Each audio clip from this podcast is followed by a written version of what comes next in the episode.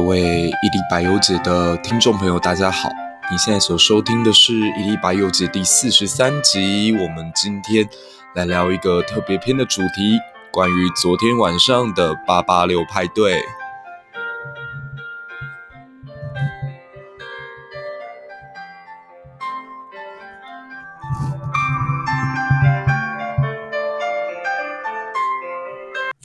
昨天能够应邀出席八八六派对，真的是我自己做了两个半月的 podcast 以来最开心的一个时刻。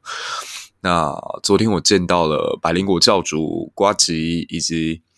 呃我心中华语界最伟大的词神林夕，那呃可以说是心灵非常饱满的一天。我也诚实的向凯里还有 Ken 道歉说。我之前其实对于美国大选的局势是有严重的误判，甚至对范琪斐有个人很强烈的偏见。那如果大家还想要听到我那一期的话，可以欢迎你们回到第二十八集贺锦丽无比恶心那一集的二分五十四秒。我在当中的确讲了百灵果最近逐渐把左派的面具拿下来。但是可能还好啦，因为比起范姐，可能范姐更加不客观。我有一段这样的一个描述，但是我必须得讲，Ken 跟 Kelly 都是超级大度的人。他们甚至在呃，我跟他们合照的时候，听完我讲了这一段，呃，特别告诉我说：“你不要误会范姐就好，人家范姐是很好很好的人。”哇，这个胸怀让当时喝了两瓶啤酒，有一点。小小酒精催化过程的自己哦，眼眶都朦胧起来。其实事情应该这么说啦，就是我们做节目，无论是聊书、聊文学、聊美术，甚至是聊国际政治，嗯，我觉得本身都是在切换角度欣赏一个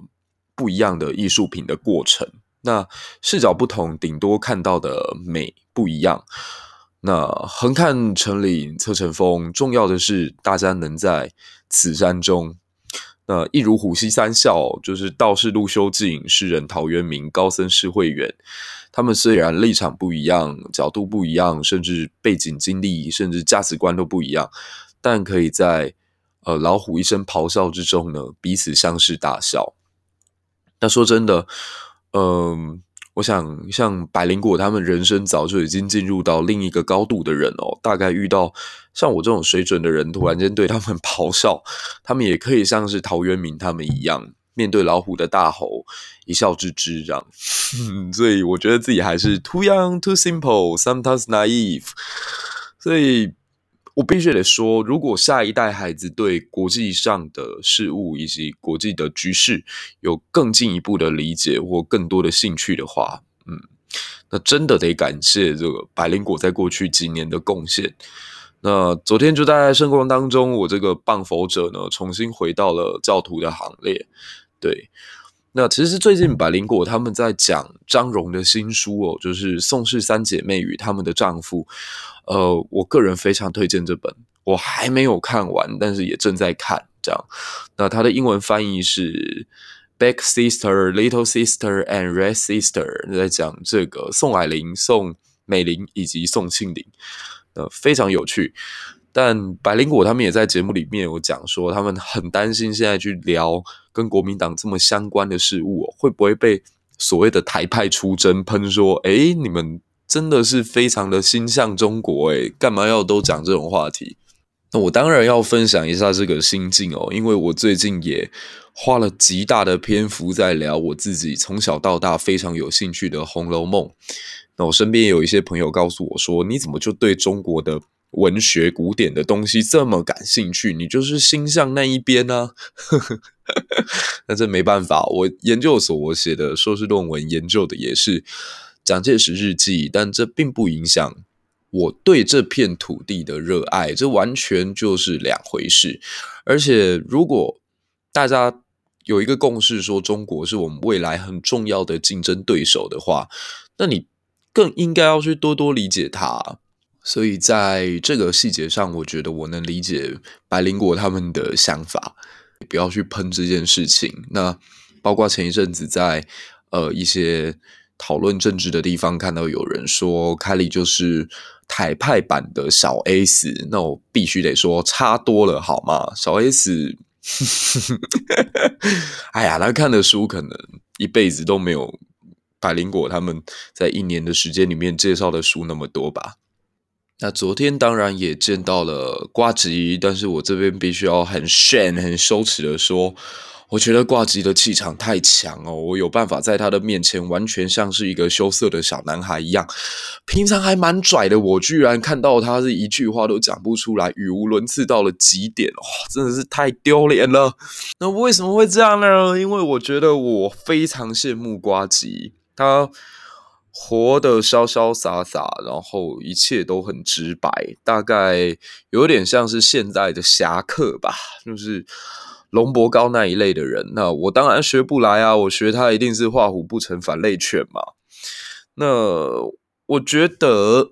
昨天看到他在分享心得，对我呃最有启发意味的是，他说其实网络上很多人在喷他是左交，然后认为他的立场摇摆不定，甚至某种程度上面就是帮了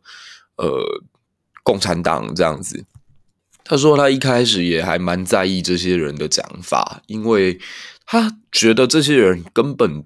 原来是可以当朋友的，为什么现在会站在彼此的对立面？所以他会试着努力的去解释啊，然后他甚至会像海巡署一样，那去搜寻自己的名字，然后看网友怎么讲他，然后他会一则一则慢慢的回，但他现在已经不这么做了，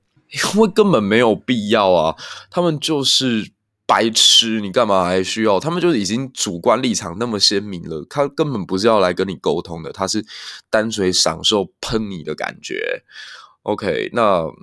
我觉得其实这一句话呢，对于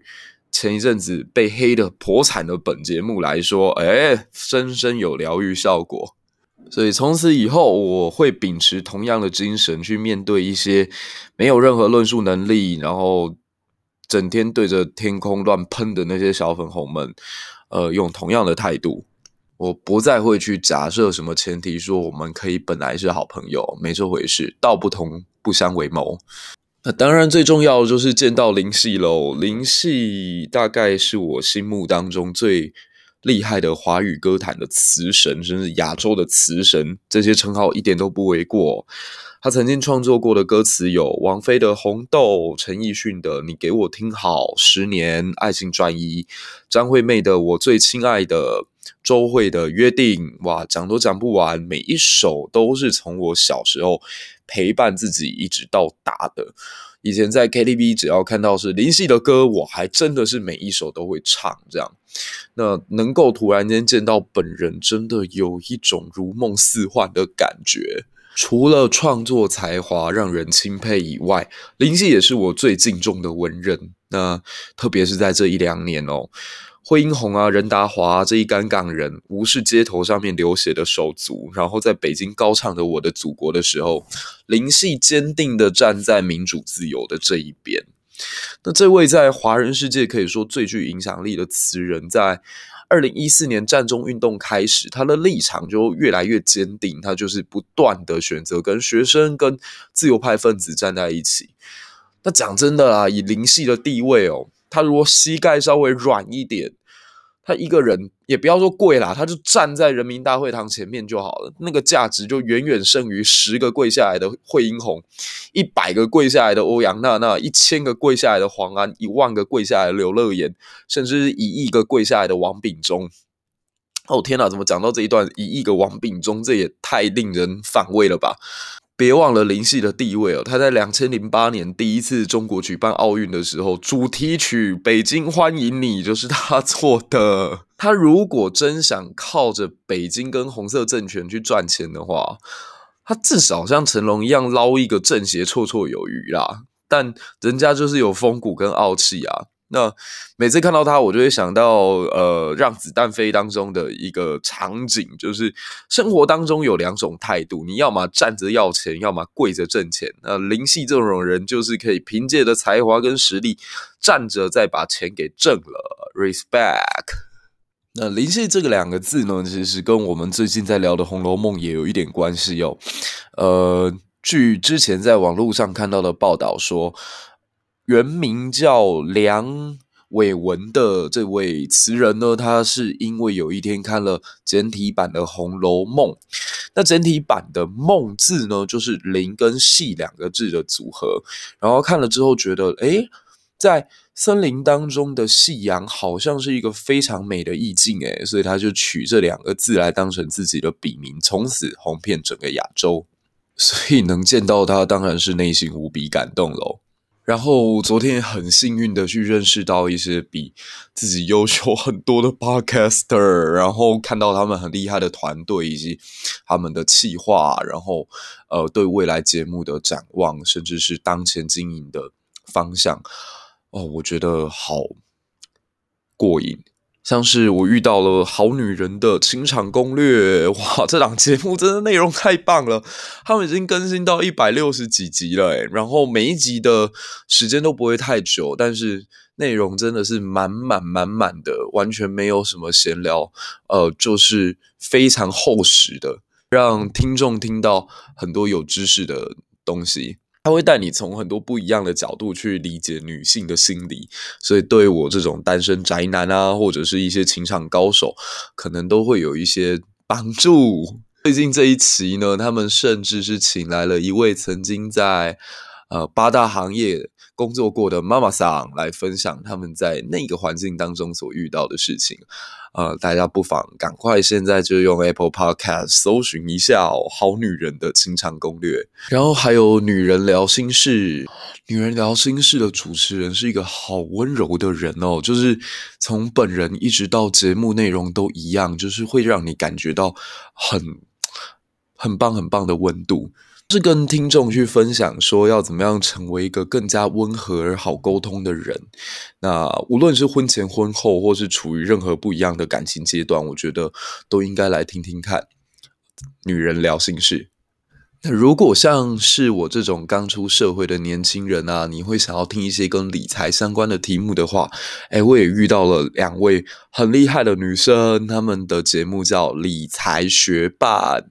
那理财学伴的主持人呢，诶，这个身份有一点神秘哦，我就暂时先不透露是谁哦。但我真的觉得他们很棒，就是。年纪轻轻，但分享的经验跟观点都很独到。那对于我们这种社会刚出社会的小资族来讲哦，像是给了我们一个方向。